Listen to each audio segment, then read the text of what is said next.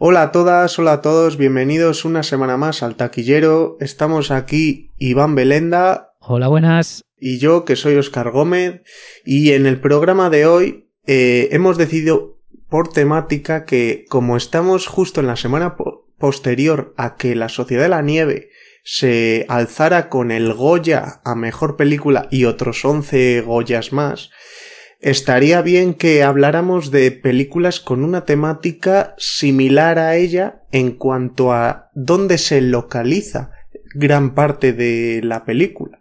Entonces, hoy vamos a hablar en general de películas que se desarrollan en zonas heladas. Mm, no es una categoría donde podamos decir que hay muchísimas películas, pero sí que hay un número considerable de películas y, y de películas que están bien. O sea, yo creo que podemos repasar varias que consideramos que están bien. Entonces, pues si quieres, empieza tú, Iván, diciendo la primera que se te ha venido a la mente. Vale, pues por ejemplo, una de las películas que además, mm, bueno, es una película de hace ya eh, seis años, Em, que sobre tiene absolutamente que ver con este tema, es la de Ártico, eh, película islandesa que protagoniza a Mads Mikkelsen, que prácticamente es, no es únicamente él, pero gran parte del metraje es él, eh, intentando sobrevivir, pues como el propio nombre indica, en el Ártico, después de que haya tenido un accidente y, se quede solo, ¿no? Eh, claro, es una película en la que por supuesto que la ambientación es clave para trasladar esa angustia ¿no? que, que, describe la película y sobre todo tener a un actorazo como Mads Mikkelsen que rara vez, si no nunca, ha estado mal. Eh, creo que es una que es una película que, funciona muy bien. En ese sentido también es bastante equiparable eh, a la Sociedad de la Nieve porque básicamente la, la premisa es eh, parecida si bien La Sociedad de la Nieve está basada en hechos reales y esta no, eh, sí que es una película mm, en parte pequeña, ¿no? Porque al final escenario reducido, reparto reducido, pero se aprovecha muy bien, yo creo, todo vamos, todo todos los todo el valor de producción, por así decirlo, está muy bien está muy bien trabajado y por supuesto, como he dicho, lo que transmite eh, Mads Mikkelsen es es mucho, es muchísimo. Em, así que podríamos empezar recomendando esta peli que está en Filming y en Prime Video. Sí, además es curioso porque lo que tú has dicho, la producción de esta película es islandesa, Matt Mikkelsen es danés, ha hecho muchas películas en Dinamarca y también las ha hecho, bueno, obviamente en Estados Unidos, en el Reino Unido, eh, en España eh, estuvo en la película de Torremolinos 73 y en otros países de Escandinavia me recuerda que también me quiere sonar que también ha hecho alguna pequeña aparición, así que da la sensación de que él es una gran figura que puedes encontrarte en, en, películas de cualquier nacionalidad escandinava. Claro, sí, al final es eso, es un, es un actor todoterreno que te saca todo lo que le eches. O sea que también está bien, ¿no? Que un actor se mueva por diferentes sitios. Eh, porque además, Matt Mikkelsen sí que es, una, es un actor muy inteligente porque no desecha, digamos, las grandes propuestas que le llegan. Aunque luego, pues por ejemplo, en Doctor Extraño o en la última de Indiana Jones, pese a que igual el papel mm, es algo menor de lo que el propio actor mm, merece. Pero, pero no es un actor que se traslade a Hollywood o que trabaje constantemente en Hollywood, sino que siempre vuelve a, a Dinamarca o bueno, yo en este caso pues Islandia, ¿no? hacer otras cosas más, más pequeñas, más incluso de autor en algunos casos. Y, y hombre, pues eh, así se ha creado una carrera muy admirable. Y, y, eso también vale un poco para, para, o sea, es que me ha venido a la mente cuando tú has dicho eso, eh, el cine de Berlanga, que Berlanga en España en los 60, en los 70, en los 80, era capaz de reunir a la creme de la creme y alguno de los mejores actores de la historia de España tenía apariciones de cinco minutos en sus películas. Como que antes daba la sensación de que un gran, una grandísima figura podía estar para hacer un papel completamente menor. Y eso hoy día nos parece raro. De hecho, ha quedado como muy mítica la aparición de tres segundos de Brad Pitt en, en Deadpool 2. Porque estamos tan desacostumbrados a ver a un mega famoso haciendo un papel menor. Y, y, y jobar, al final es una lástima porque alguna, yo me acuerdo por ejemplo en la vida de Pi salía Gerard Depardieu, salía en una escena y dices, ¿va a salir más? No, ha salido en esa y ya está. Bueno, yo creo que el caso más extraño, ahora cambiando brevemente de tema, eh, pero siguiendo con esto de los actores que salen muy poco en la película, eh, el caso de Andy García en Passengers, la película con Jennifer Lawrence y Chris Pratt, me pareció una cosa tan rara, porque es que realmente su, aportación es, eh, se abren unas puertas, eh, aparece Andy García con otras dos personas, eh, se cambia de un plano general a una sala en la que, digamos que la sala a donde se dirige el personaje de Andy García, mirando como para el techo y se acaba su, su, su, papel en esa película, que no llega ni a 10 segundos. Eh, no sé si llegaste a verla, Oscar, pero es que me parece un caso rarísimo. o sea, es, un caso tan raro de, de, que aquí eh, ha tenido que tener escenas eliminadas por algún lado. Porque, claro, estamos hablando de Andy García, que igual ahora eh, está un poco más desaparecido. excepto por el, caso de los mercenarios. El sucesor del padrino. Claro. O Los Intocables, ¿eh? claro. O Ocean's Eleven. Claro, Ocean's Eleven es... Es que... Y es, es algo que, me sorprendió porque, por ejemplo, en esa película sale Lawrence Fishburne, pero él ya tiene un papel como de 15, 20 minutos y tal. No es lo mismo. Pero lo de Andy García es raro. O sea, es que es un cameo, pero un cameo mm, que si no, si no hay escenas eliminadas es un cameo con, con poco sentido, yo creo. Porque lo de Brad Pitt en Deadpool al final es una coña y tal. Y y eso, os quería comentar este. No verlo tanto como cameo, sino con que, pues oye, su papel es este. Sí, pero por ejemplo, es que, es que, en Passengers eh, estaba como de cuarto protagonista. Entonces es como. Curioso. Muy curioso, sí.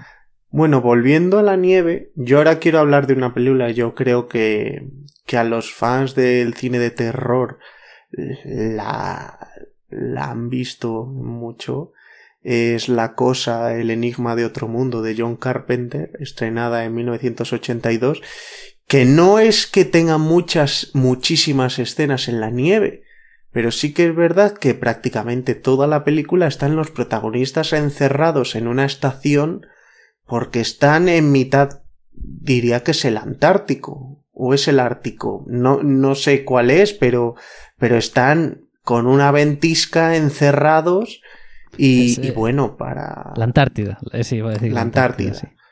Para quien no sepa la historia, pues básicamente es que ha llegado un alienígena que puede adoptar cualquier forma y, y bueno, ninguno de ellos sabe si su compañero puede ser esa cosa alienígena que ha acabado con su compañero y se está haciendo pasar por él. Entonces, yo creo que es un gran clásico de ciencia ficción y de terror de los 80 y del cine en general. Es una de las películas más recordadas de John Carpenter. Mm, bueno, yo para mí es la, es la mejor película que ha hecho John Carpenter nunca.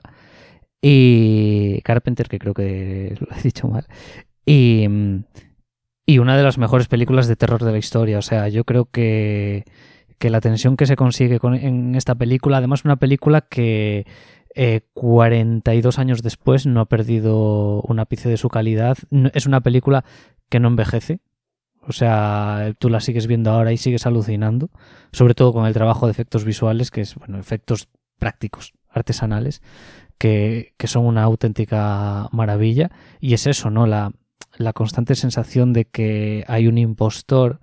De hecho, el juego este, ¿cómo se llama el juego que se, que se hizo? el Among Us. El Among Us yo creo que bebe mucho de, de la cosa. Y es más, yo creo que mucha gente ha descubierto eh, la película, muchos jóvenes, por el Among Us. O sea que. Sí, imagino que esa peli o la de. Jobar, esta que hizo Don Siegel y Philip Kaufman. La de la, lo, la invasión los de los, ultracuerpos. la de los ladrones de, cuerpos, sí, sí, sí. Sí, bueno, pues Sí, serían dos ejemplos claros de, de esa paranoia, de, de encontrarte al enemigo como, como un amigo cercano, sí. es que realmente no es tan fácil crear tensión incluso con una premisa tan jugosa. Yo, por ejemplo, sí que me sí que no, no me disgusta, pero por ejemplo, la precuela que hicieron en 2011 eh, sí que sí que no, no alcanzaba, es que ca- casi, casi es evidente, ¿no? Que no alcanzaba esa tensión o ese mal rollo que esta sí que, te transmite, siendo una precuela que a mí me parece bastante decente. Eh, evidentemente más atada a estos tiempos en los cuales, mm, pues en fin, se utiliza mucho más efecto digital que práctico. Eh, pero bueno, creo que estaba también bien. Y, y bueno, lo que, lo que comentamos, el, aquí el ambiente también es, la ambientación es clave. ¿no? El hecho de estar ahí varados en mitad de, de la nada sin poder eh, pedir ayuda, porque al final eh, también se les estropeaban por culpa del. Me parece que eran también por culpa del, del- de una ventisca que había el, eh, la, la radio y tal. Entonces, eh, fantástica. O sea, es una película para la historia del cine al final. Sí. Esa no puede faltar No en puede un libro faltar. recopilatorio. Eh, bueno, yo por ejemplo también me gustaría eh, recomendar una película que si bien eh, sucede toda dentro de un tren, estamos hablando de un futuro posapocalíptico en el cual el mundo está completamente helado, que rompe nieves, ¿no? Esta Mm. película de Snowpiercer es- para los, Snowpiercer para los para los bilingües. Eso es. Y que es una película que a mí me parece muy divertida dentro de eh, su género de ciencia ficción, acción y demás. Y por supuesto ese toque coreano que le imprime Won Jong-ho a, la película, esos toques de humor negro que siempre están presentes en su filmografía y además esa... Esa, esa, esa- al final, bueno, Bon Joon-ho siempre ha sido muy crítico con el tema de la clase, ¿no? El clasismo y al final el tren, pues básicamente se, se dividía en clases sociales dependiendo del vagón en el que estabas, ¿no? Es decir, estabas más atrás, pertenecías a la clase pobre y a medida que ibas avanzando en el tren, pues ya veías como la clase media, clase alta y tal. Eh, que me parece es una película de ciencia ficción muy competente, eh, de acción y de ciencia ficción, eh, con un reparto en estado de gracia. O sea, mm, Chris Evans, el Capitán América, mm, creo que consigue una de sus mejores interpretaciones, así como tenemos a Ed Harris, a Tilda Swinton, que siempre está perfecta, una actriz camaleónica como, como pocas, y John Hart, el Kane en Alien, ¿no? Eh, y, vamos, a mí me parece una película también, como digo, súper recomendable. Eh, además que es una película que tiene un ritmo constante. No, apenas hay tiempos muertos. Hay eh, este tipo de rarezas que, que- tiene el cine surcoreano. Pese a que esté la película protagonizada por estadounidenses, eh, mm, gran parte del reparto, eh, tiene estos toques bizarros que probablemente lleguen a chocar mucho al público. Yo tengo un par de amigos que de estos de que arqueas un poco la ceja en algún instante, ¿no? Que- que no das un poco crédito, por así decirlo, algo que estás viendo, por un, eh, pues una bizarrada que hay en un momento dado, o por un toque de humor súper extraño. Pero, pero vamos, una película tremendamente Sí. notable. Yo no soy una persona que generalmente cuando hace, porque esta película es de 2013, pues igual es sí que hace nueve años o así que no la veo, pero a mí se me quedó muy grabada una escena en la que se levantaban un montón de manos a la vez con hachas, que me pareció que tenía una potencia visual que para ser una película de, pues lo que tú dices, no deja de ser una película para un público bastante general de ciencia ficción, con actores muy conocidos del cine muy comercial. Mm, Una potencia bastante fuerte en relación a, mm, a la potencia visual que suelen tener las imágenes de del, del cine que más se consume hoy día, que generalmente si funciona es más por una acumulación de eventos que de por una potencia visual en un momento dado. Entonces, hay que dar un buen aplauso a, a, esa película que también dentro de lo que eran las distopías pues bueno era una nueva idea una nueva forma de situar a sus personajes en un mundo distinto completamente helado eh, sí, bueno, este, es verdad que esta película tenía un. O sea, que se basaba en un cómic. No sé hasta qué punto el cómic es igual que la película. O sea, o no sé si Bon Joon-ho tomó como punto de partida el, el, la premisa del cómic, no lo sé. Pero vamos, sí que hace una película muy suya. O sea, es decir, tú ves The Host, tú ves eh, Parásitos, incluso ves ya yo creo que ves puntos en común con, con esta película, ¿no? Sobre todo a nivel de, de, fondo, de cosas que quiere transmitir, de críticas hacia, ¿no? Eh, pues, pues muy bien. Hay que decir que esta película tiene un, que no he visto, un, una serie de televisión que tiene tres temporadas y está en Netflix, eh, que se canceló. Eh, al contrario que la película, que tuvo unas críticas muy buenas, la serie tuvo críticas como mm, mixtas, ¿no? O sea, hay gente que escuchas bien hablar de ella bastante bien, no otras que mm, no sé tampoco si por comparación con la película o directamente que no les funcionaba originalmente la idea que, tenían para la serie. No les, no les gustaba tanto, pero, pero bueno, también decir eso que estaba que es, eh, la serie está en Netflix, la película en filming en Prime Video. Sí, no sé por qué. Obviamente, la distopía ha estado de moda y, yo creo, no sé si ya sigue estando de moda o va a dejar de estar de moda, obviamente, porque ha habido una saturación que va haciendo que los temas eh, temporalmente se vayan acabando. Por, eh, pero ya hay varias películas que tuvieron su versión televisiva. 12 monos también hicieron una serie de televisión. Aparte de esto que dices en plan, pero... Pero ¿por qué te pones otra vez a, a meterte en ese mundo. No sé, a mí a nivel personal no, no me generaba ningún interés que de repente de pasar de, de 12 monos, que es una película mítica con, con un director que me parece buenísimo, con Bruce Willis en la mejor etapa de la carrera de Bruce Willis, con Brad Pitt haciendo uno de los mejores papeles de su carrera, con un guion eh, impresionante, con una película también es una película que tiene una potencia visual tremenda, o sea, era muy, muy eh, terrible. Cualquier cosa que hicieras, además, con la producción que tenía esa serie, es en plan, pero es que no vas a ser ni una sombra de lo que ha sido esta película. y efectivamente, yo creo que pasa. Precisamente así, así por comparar un poco lo que la, las reacciones que hubo respecto a la serie de Rompenieves y luego respecto a la serie de, de, de 12 monos, tuvo mejores críticas la serie de 12 monos. Es más, hasta la considera gente de culto, la serie.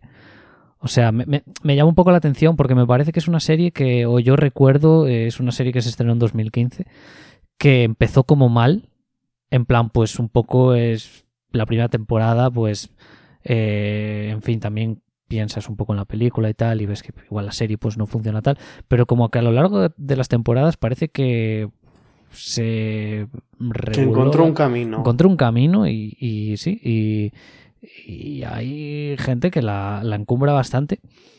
Mm, no lo sé. No, tampoco la he visto. Pero bueno, sí, estaba estaba de moda también el tema de hacer estas series de. O sea, series basadas en películas, lo que decías tú. Eh, por ejemplo. Esa manía de ampliar el lore. Sí, sí, sí. Que es en plan, pues tienes a peli y ya está, no.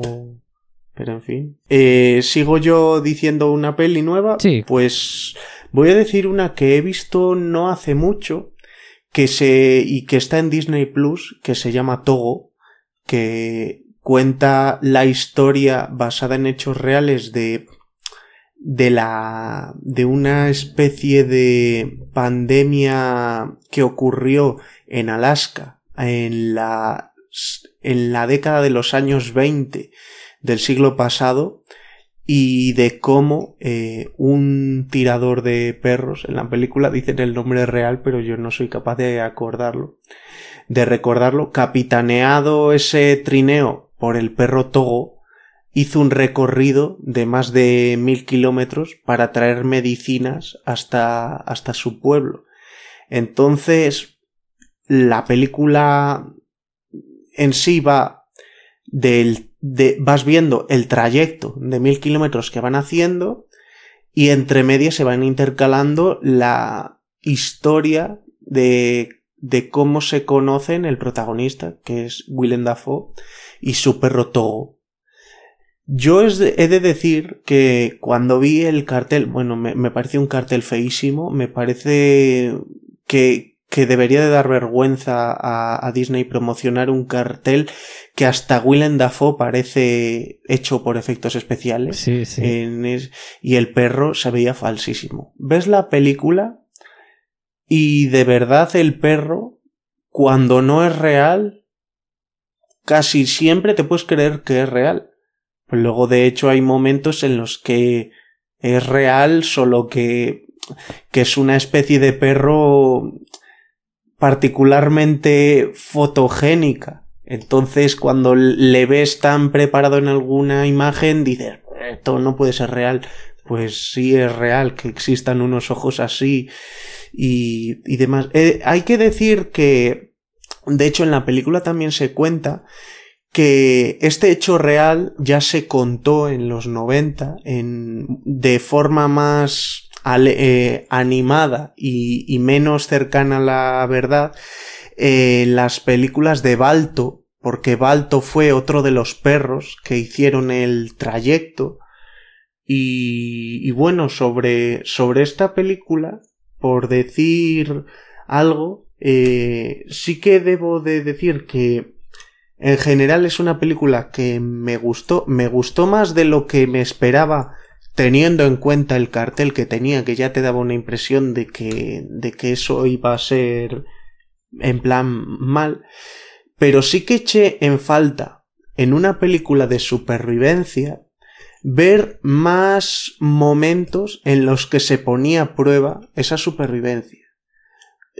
Consideraba que de vez en cuando había demasiada elipsis después de haber visto que que algo era muy duro. Entonces, si tú me, estrena, eh, me enseñas una escena en la que estoy en un sitio en condiciones muy duras y esa escena dura 10 segundos y después de eso ya no, ya no hay condiciones duras y después sí que hay sí que están como circulando por un río congelado y se va rompiendo y tal. Y tengo como la sensación de que hay una dureza. Pero luego me haces una elipsis y el tío ya se ha hecho 150 kilómetros entre esas y ya ha dormido tres veces en otro lado.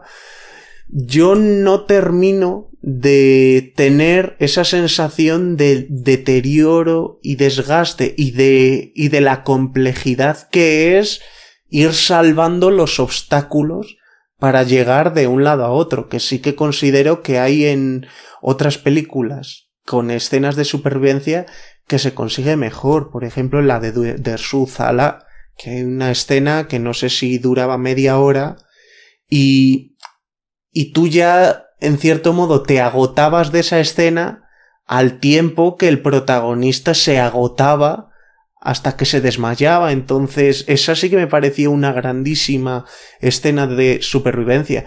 Igual también es culpa mía que buscaba que la película tuviera más escenas de supervivencia de las que tiene, porque no era la idea. Porque al final, si es una película para Disney Plus, igual buscaban enfocar más una película para todos los públicos y no podías hacer que fuera realmente dura la lucha contra la supervivencia como lo sería en una película más para gente adulta. Pero mira, Oscar, te voy a decir que, por ejemplo, eh, bueno, a mí Togo sí que me había gustado bastante, también comprendiendo un poco la idea que quería, que quería transmitir la película y tal, pero sí que hay una película, ahora, y ahora enlazo, pues una película que también tenía en la lista sobre el tema de zonas polares y tal, eh, y zonas frías, eh, que, yo creo que es más dura en ese, en ese sentido, eh, creo que he dicho ya, eh, producida por Disney, que es la de Bajo Cero, con Paul Walker, que mm, es una película del 2006, si no me equivoco, en la cual realmente, mm, porque aquí tienes a, a Willem Dafoe y al perro, en aquella película tenías a, únicamente a los perros intentando sobrevivir, porque al final es, una película que también está, está, basada en hechos reales sobre eh, unos un equipo que está en la Antártida de científicos que se tiene que marchar por una ventisca y no se pueden llevar a los perros que tienen allí. Entonces los perros eh, en un momento se escapan porque por un accidente o sea, hay un accidente por ahí en la estación y se, tiene, y se, se rompe la cuerda, me parece, y se tenían que escapar de allí. Y, todo el recorrido que hacían esos perros a través de la nieve y tal, todos los peligros que se enfrentaban, eran bastante, bastante duros. O sea, y además yo recuerdo que había una escena que encima pega un susto terrible. Yo recuerdo verla, desde la, de ver con 12, 13 años, la película, que, que, que se enfrentan como un eh, no sé cómo se eh, no sé cómo se llama una porque eh, una no era una morsa era una un león marino un león marino debe, ser un león marino sí sí que que, que, encima hay un, hay un rollo, casi un pesquer, por así decirlo, en esa escena, ¿no? Están ahí los perros tranquilamente, giran, están viendo como una ballena muerta, una ballena, o era una orca, no una orca, y de repente de dentro de la horca salía el, león marino y tenían como una lucha eh, con ella. Y, creo que en ese sentido la película que bajo cero es más, más de supervivencia, de hecho yo creo que eh, no... Eh, el director Frank Marshall, por cierto, director de Viven, también la película que, contaba también lo de la tragedia de los Andes, yo creo que ya era consciente de que lo que le lo que interesaba de esta historia era eh, seguir la, eh, la aventura de los perros. Entonces no recuerdo que cortase, o sea, que las escenas en las que cortaban esa trama para eh, trasladarte a, pues, el personaje Paul Walker y tal, intentando regresar a la base para los perros, digamos que esas partes las cortaba rápido para volver a introducirte con el tema de los, de, de los perros y su, y su supervivencia. Entonces, yo creo que mm, no sé si igual porque Disney se ha, ha rebajado un poco la intensidad en los últimos años. Sí, se ha ablandado mucho. Claro. Decían que era blando, pero tú ves películas clásicas de Disney y de blandas tienen poco. Puede tener en algún aspecto de algo ingenuas, pero que también eso puedes justificarlo a que va con la época pero yo creo que el cine familiar de Disney es proporcionalmente más blando desde, desde los últimos 10 años, sin duda. Bueno, pues eh, seguimos con perros, porque hay otra, una película que me, me, parece muy infravalorada, que es Infierno Blanco, con Liam Neeson, en las cuales, en la cual básicamente la premisa es eh, otra vez, o sea, eh, una serie de gente tiene un accidente eh, en, no sé si era en Alaska, me parece, en una sí, zona creo que era Alaska, eh, helada de Alaska, y los supervivientes tienen que no solo sobrevivir a las condiciones climatológicas, sino también a unos perros que los empiezan a cazar. Bueno, unos lobos. Eran, perdón, lobos. es verdad, sí, sí, sí, eran unos lobos. Claro, has dicho de perros va. Sí, sí, sí. Eso es, sí, Oscar, sí, me acabo de, se me acaba de ir la pinza. Eh, unos lobos, unos lobos. Y, y era una película muy, o sea, que parecía que estaba bastante bien llevada, tenía un personaje principal muy interesante. No, quiero decir, un, personaje principal porque al final es Liam Neeson el protagonista, pese a que tenga a, esa tropa de secundarios, ¿no? Pero sí que notaba yo que en esa película había como cierto mm, interés en dotar de, de matices. Aunque fuesen mínimos, ya no solo al personaje de Liam Neeson, que tiene bastante, sino al, al resto de, del reparto.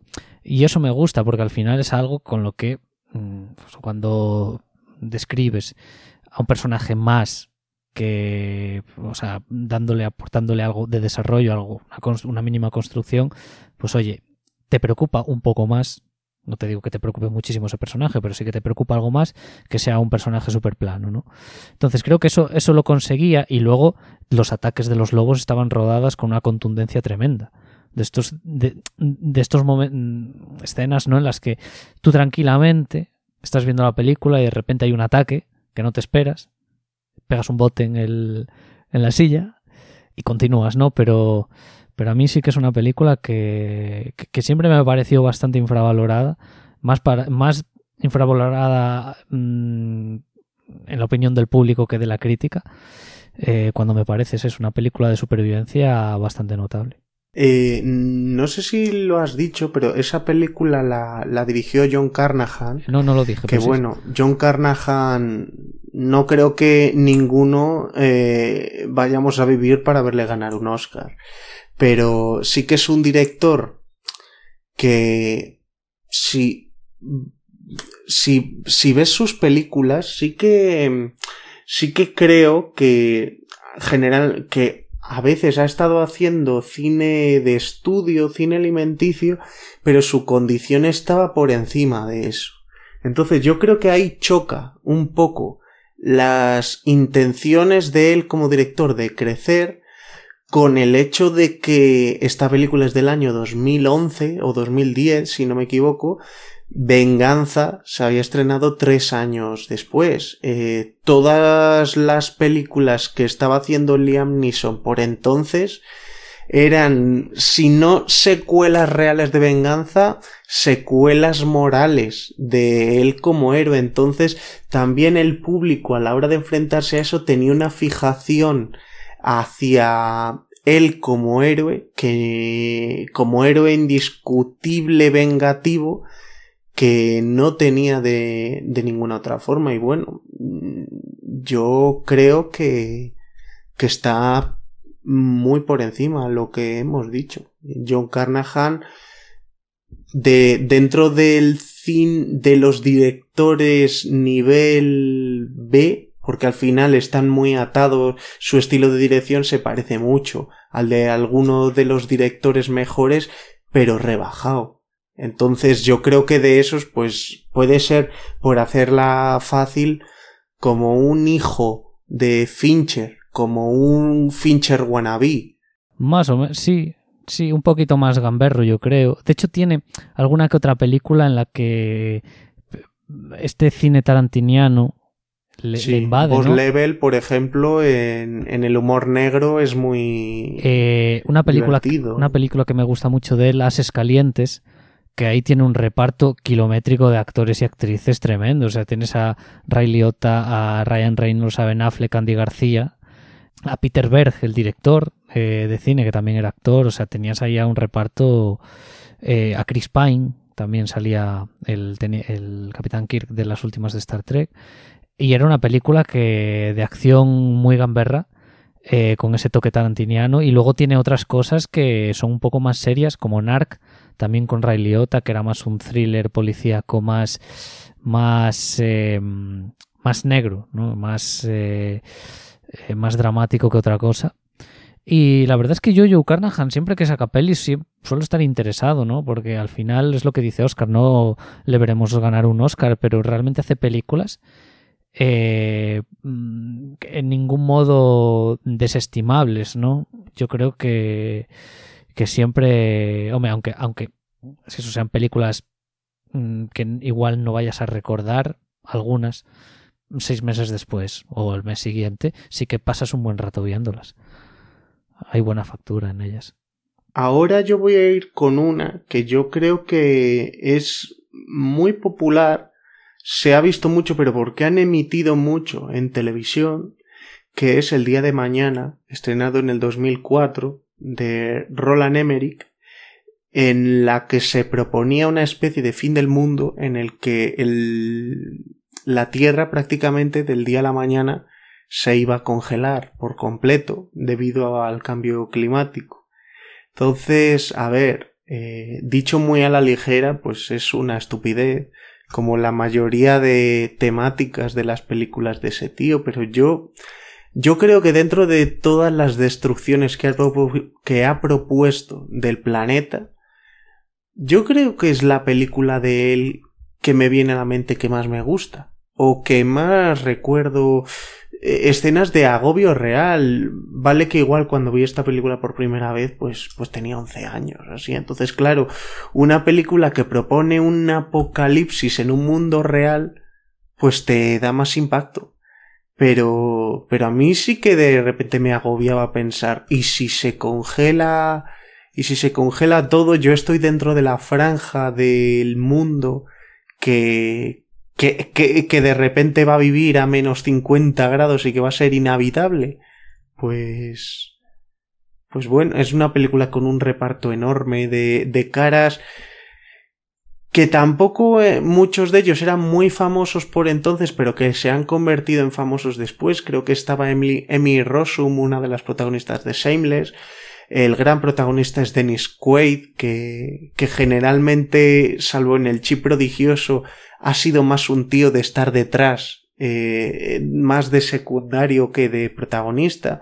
Jake Gyllenhaal también estaba, si no me equivoco, y esto lo estoy diciendo de memoria, ¿eh? no me estoy apoyando en ninguna ficha, pero bueno, yo creo que pues es una película igual tira más a la aventura, eh, con una justificación de ciencia ficción eh, sobre eso, sobre un mundo que se va a congelar y que hay que intentar bajar a los a los países de los que generalmente huye la gente o se dice que huye la gente para poder sobrevivir. No sé, a mí, a mí teniendo en cuenta, bueno, hace, hace años que no la veo, ¿eh? también es verdad que la, he visto varias veces, pero yo coincido en que es, eh, o sea, dentro del, del subgénero de Roland Emmerich dedicado a la destrucción del mundo, es la mejor, con diferencia yo creo. Y es casi, te, casi por extensión ya te diría que es de las que más me gustan de Roland Emmerich, que también es verdad que esto no es decir mucho, pero bueno, tiene Stargate y tiene El Patriota, que eran películas que creo que también estaban bien. Eh, y yo sí que recuerdo momentos un poco agobiantes, sobre todo por el hecho de que sí, o sea, tú estás viendo una película que se pasa bastante por el forro todo lo que tiene que ver con los aspectos científicos y tal, pero por ejemplo... Eh, a mí los tsunamis, eh, cu cuando era más. Bueno, y ahora también, a mí me dan bastante mal rollo. Y yo recuerdo, por ejemplo, una película que se llama Deep Impact. Querías una camiseta con esa frase. Que me dan mal rollo los, los sí, a mí los tsunamis me dan mal rollo. En una camiseta. Bueno, se podía, se podía estudiar la idea. No, pero sí que de pequeño me obsesionaba un poco el tema de las películas que introducían tsunamis. Había uno enorme en Deep Impact, la película con el Ayabuz y, y, con Morgan Freeman y, y tal. Y, y, en esta película hay, hay, un tsunami y tal, y ves como a los protagonistas que tienen que buscarse la vida para intentar que no los atrape, no, no, los pille, básicamente la ola, que creo que era una escena que a nivel de tensión estaba muy conseguida. Y luego posteriormente había otra eh, ya relacionada con el, con el, con el tema del frío y tal, que es cuando a unos protagonistas les, les alcanza como ese esa, esa, esa, ola de frío, ¿no? Es decir, que están ahí que, que, se está congelando todo a su alrededor y tienen que llegar a un punto donde hay una chimenea para que no les atrape y se congelen, ¿no? Eh, creo que era una escena que también estaba bastante bien conseguida. Entonces yo creo que si desconectas el cerebro, esta es la película que más disfrutas de Roland Emmerich dentro de, de estas que tiene, porque 2000... Después igual dirías 2012 sí, o no. Godzilla o... Eh, bueno, a ver, Godzilla no me vuelve especialmente loco, pero le tengo algo de cariño. Si es verdad que eh, tengo un poco de miedo de volverla a ver por si me baja muchísimo ahí el, las expectativas. A 2012 no le tengo tanto cariño. 2012 es una película que, bueno, eh, no me aburro viéndola, pero tiene tela tiene tela también. Hombre, pues sí. Vale, pues bueno, voy a comentar también eh, relacionado con estas películas que luego hicieron series de, de ellas, la, la, película y luego la serie de Fargo. O sea, mm, eh, bueno, Fargo, yo creo que todo el mundo ya la conoce, ¿no? Una de las, para mí, mejores películas de, de los hermanos Cohen. Se se, sobre todo esa construcción de personajes dentro de, de, ese, de ese ese, esa mezcla de cine negro con humor negro, con humor negro y tal, eh, me, parece, me parece una maravilla de película, ¿no? En el cual, pues, en un pueblo así de Minnesota, pues hay unos asesinatos y una eh, una policía embarazada, interpretada por Frances McDormand, tiene que, que investigar un poco lo que ha pasado y tal. Me parece una película fascinante y incluso me parece más fascinante que luego la serie. Eh, no voy a decir que las primeras temporadas superen a la película porque creo que es complicado, pero yo creo que nadie esperaba que, las, que la serie de Fargo igualara prácticamente el nivel de la, de la película, ¿no? Cuando estábamos hablando antes de, de lo raro que puede resultar, y en este caso sucedió también, como digo, eh, que de repente hagas una, una serie de una película de éxito a nivel crítica, ante todo, ¿no? Eh, mm, es sorprendente, es muy sorprendente porque también, si es verdad que que no están los hermanos Cohen en la, en la serie, está Noah Hawley, que es el creador guionista, que no había hecho eh, gran cosa antes de Fargo, pero sabe captar muy bien tanto la ambientación, en todas las temporadas, ¿eh? tanto la ambientación como el humor, como, como el trabajo de dirección de actores, porque es muy importante, ¿no? Es decir, los actores están dentro de una de un thriller cómico y notas que, se, que están dentro de, un thriller cómico, notas que, que, entienden muy bien en, el, en, la serie en la que están y, y el director de casting o la directora de casting ha sido muy inteligente en todas las temporadas de dotar a cada, a cada una de ellas de un reparto que es increíble. O sea, en la primera tienes a Billy Bob Thornton y a Martin Freeman, por poner dos. En la segunda tienes a Kirsten Dunst, a Jesse Plemons o a Patrick Wilson. En la tercera a Iwan McGregor por partida doble. La cuarta igual es la que menos destaca, ¿no? Porque está Chris Rock antes del puñetazo. Eh, Jessie Buckley, que es una de las actrices británicas que están en los últimos años mejor ha despegado, la protagonista de Men, de Garland.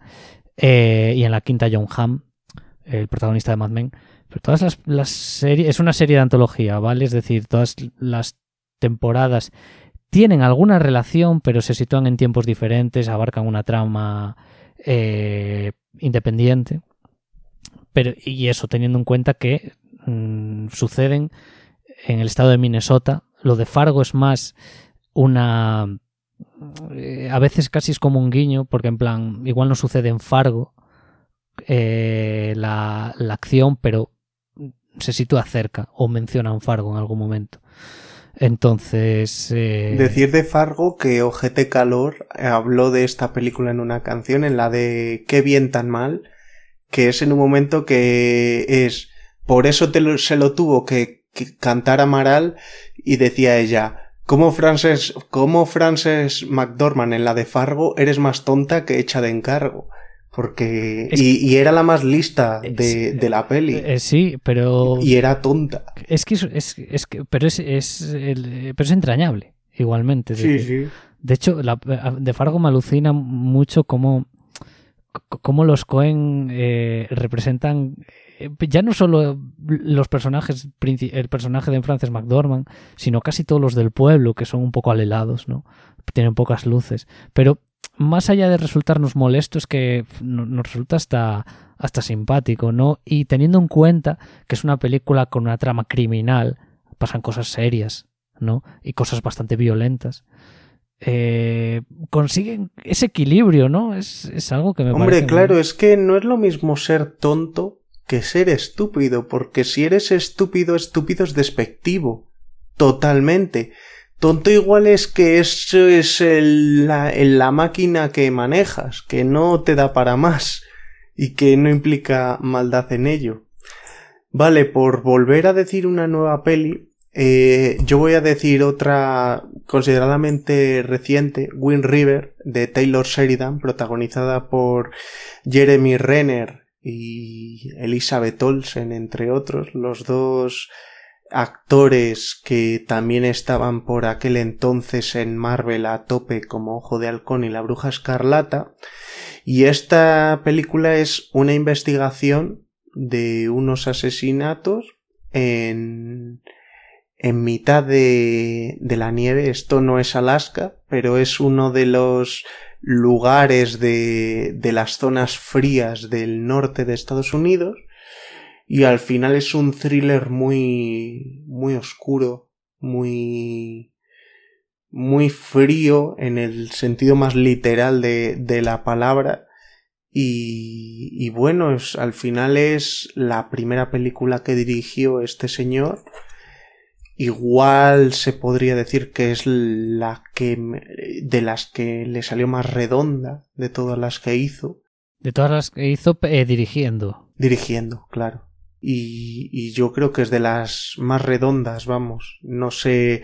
Bueno, ya hemos hablado alguna vez en este mismo programa sobre Taylor Sheridan. Mm, sí, y, bueno, tenemos buenas palabras a, esta peli. Sí, bueno, es que de esta película, pues lo que, lo que habíamos dicho, ¿no? Es decir, la, ya cuentas con un reparto muy bien, o sea, muy metidos en sus papeles.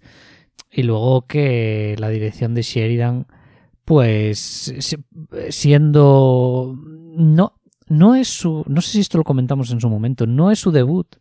Él hizo una película de terror que, no se llegó a estrenar aquí en España eh, en 2011 que se llama Bail que mm, en fin se estrenó de tapadillo de aquellas Taylor Sheridan era se estrenó de tapadillo en Estados Unidos quiero decir eh, Taylor Sheridan era actor y tal tampoco y un actor que tampoco había salido muchas cosas probó con la dirección le debió salir tan mal que empezó a escribir guiones, ¿no? Porque al final, luego en 2015 hizo el de Sicario, bueno, esto ya lo comentamos, luego Comanchería y tal, se encuentra la historia adecuada para dirigir. Eh, para, claro, una con la que te ves fogueado y que te atreves. Sí, y además, y... además que ya llevas un recorrido eh, andado, ¿no? Es decir, has, ah, vale, has hecho, no has dirigido ni Sicario ni Comanchería, pero muchos guionistas, pues la mayoría de ellos sino todos, hablan con el director sobre la visión ¿no? que tienen de, a la hora de plasmar, de trabajar la puesta en escena de las historias que, escriben. Eh, y yo creo que Taylor Sheridan aprendió mucho de Villeneuve por Sicario y de, y de David Mackenzie por Comanchería. Eh, sorprendente, uno de los thrillers además que, que, no se estrenó en cines. Recuerdo que se estrenó, creo que fue el año siguiente de... O sea, esta película es 2017, se estrenó en 2018 y recuerdo que la estrenó, eh, creo que fue la 1, eh, en... Pues, la 1 en 2018, como digo. Eh, y ya está, porque en plataformas... ¿Cómo la 1? Creo que fue en televisión española. En televisión española, sí, sí, sí. Recuerdo que, que la estrenó Eso sí, bueno, he dicho la 1, me estoy acostumbrado a televisión española. Sí, sí, sí, bueno, la 1 se llama. Sí, sí.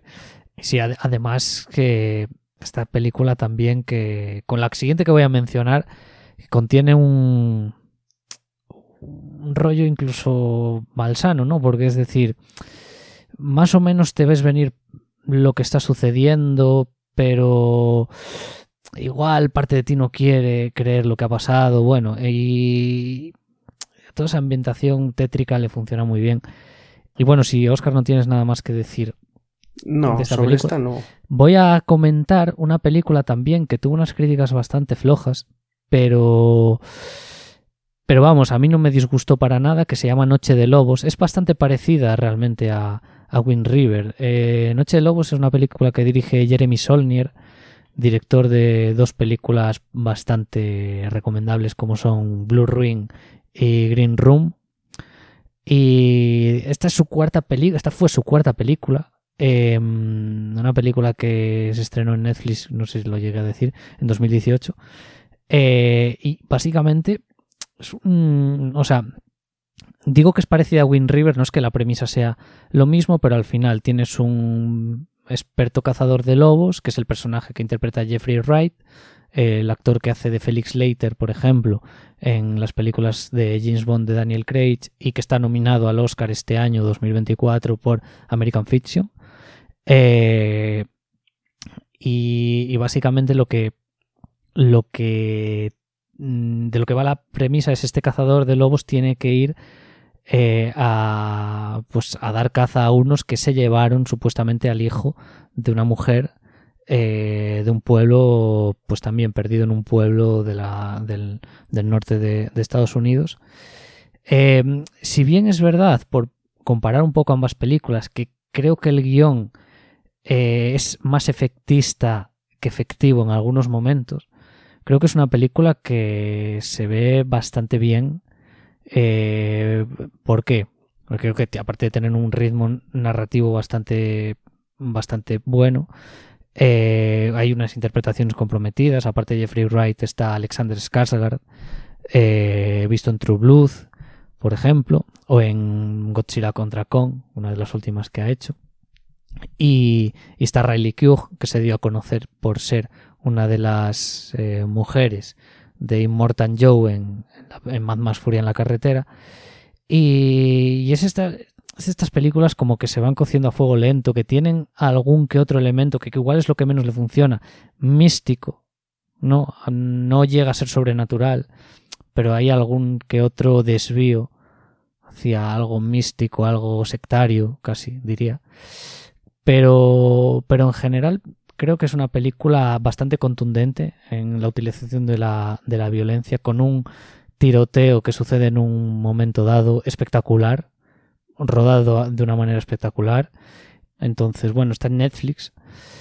Y vamos, yo, yo animo a verla a la gente. Vale, yo como ya estamos en el último tramo del programa, ya va a ser la última que vaya a decir, voy a aprovechar y voy a nombrar eh, un par de ellas más. Y quiero dentro de esos nombramientos hablar de, de dos películas documentales que se hacen y que las dos son eh, muy antiguas. Eh, una de ellas es Nanook el Esquimal de los años 20, eh, que es un documental un poco ficción, mezcla de documental y ficción en la que vemos el día a día de unos esquimales en, en, esa, en esos tiempos. Lo digo sobre todo porque me parece de un gran valor el, el, el interés que puede generar ver cómo supone la supervivencia de personas reales ahí y sobre todo que estos documentales no eran como pues no sé, en el National Geographic de coge un avión y tírate tres semanas grabando hasta que tal, eh, al final estos documentales son expediciones que hizo, en este caso, eh, Flaherty, que, en el que se quedaba un tiempo viviendo con esa tribu, aprendiendo sus costumbres. Y en una línea muy parecida, el gran infierno blanco, que es de, creo que es de dos o tres años después, y que en ese caso el explorador que lo hizo se llamaba Pointing, y también es un reportaje que grabó, pues, como en 1915 o algo así. Y, y bueno, simplemente por, por la sensación que es eh, ver a, gente en esos entornos como su día a día, me parece que, que merece la pena al menos informarse sobre, sobre ellos. Porque sí que es verdad que el gran infierno blanco es muy difícil de encontrar. Nanook, en cambio, creo que hasta si lo buscas en YouTube, en, en YouTube le tienes. Sí, de hecho, y luego. No iba a decir que Nanook la tengo pendiente desde hace muchísimo tiempo para ver. Pues mira, no, y no es muy larga para quien tal, o sea, en una hora y diez o así te la despachas. Y luego la última película de ficción que quiero hablar es una película que va cambiando un poco el paisaje, pero tiene un periodo muy importante de la película en entornos nevados. Es para mí es una de las películas que vi durante el año pasado que más me ha gustado que es Las aventuras de Jeremiah Johnson, una película de Sidney Pollack que protagonizó Robert Redford, en el que hacía de un hombre de la montaña. Al principio de la película se ve que llega a un puerto y consigue armas, equipamiento y tal, y empieza a vivir en, en la nieve cazando y la película en sí es básicamente el hombre solo que va ahí, se va encontrando de vez en cuando con alguna persona y tal. Entonces, obviamente, como se va moviendo por las rocosas que son el entorno donde se desarrolla la película, pues se desarrolla a lo largo de varios años, pues en ciertos años está en una zona o en otra, vemos partes de desierto, partes de nieve, pero las partes de nieve son muy importantes. De hecho, el primer tramo de la película es entero en nieve y es cuando conoce a otro hombre de la montaña, o Mountain Man, que, que le enseña los trucos con los que él ha llegado a anciano en un entorno tan hostil como ese.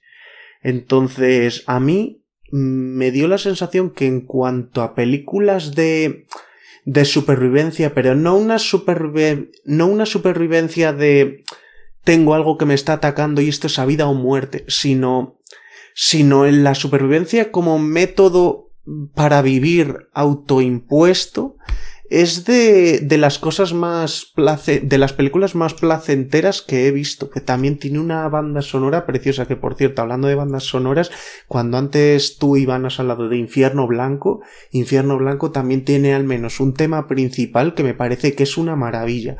Y, y la banda de, de sonora de Jeremiah Johnson a mí me parece que para reflejar esa época de los Estados Unidos es la mejor época, es la mejor banda sonora que se ha compuesto. Y esa época en concreto, quitando e, el renacido, la ley de la hospitalidad y la quimera del oro, tampoco hay muchas más películas que te lo cuenten.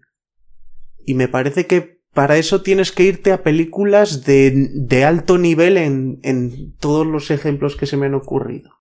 Bueno, por supuesto, yo hace, yo hace muchísimo que, vi esta película, solo la he visto una vez y no, no, la, no la volví a ver, pero sí que me había gustado bastante, sobre todo, eh, claro, porque es de estas películas también que, por lo, lo que yo recuerdo, que lo que dices tú, Oscar, es decir, no es supervivencia, no es una película que, que trabaje el tema de la supervivencia porque te ataque algo, sino el día a día de una persona que como modo de vida pues se ha autoimpuesto eh, vivir en esas condiciones.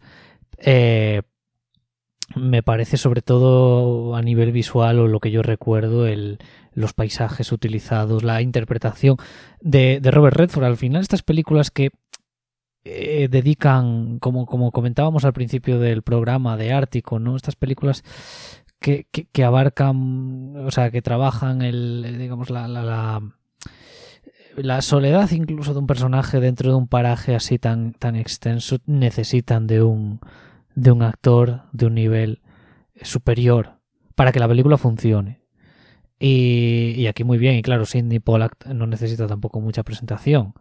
O sea, tendrá sus películas peores, mejores, pero, pero era uno de los grandes directores de los años 70, 80 luego igual. Bueno, de los 90, que la, de la tapadera. En los 90 hizo la tapadera. tapadera estaba bastante bien, sí, sí. Entonces, vamos, un director clásico, donde los haya. Y, bueno, yo nada, para terminar, no voy a extenderme eh, mucho, únicamente voy a mencionar algunas otras películas que suceden en ambientes así fríos, helados, eh, por si queréis apuntarlas. Cangrejo Negro, película sueca protagonizada por Nomi Rapaz. Eh, Everest, la película de 2015 con Jason Clark, Jake Gyllenhaal, Keira Knightley, eh, Sam Worthington, Josh Brolin, bueno, un reparto de estrellas total.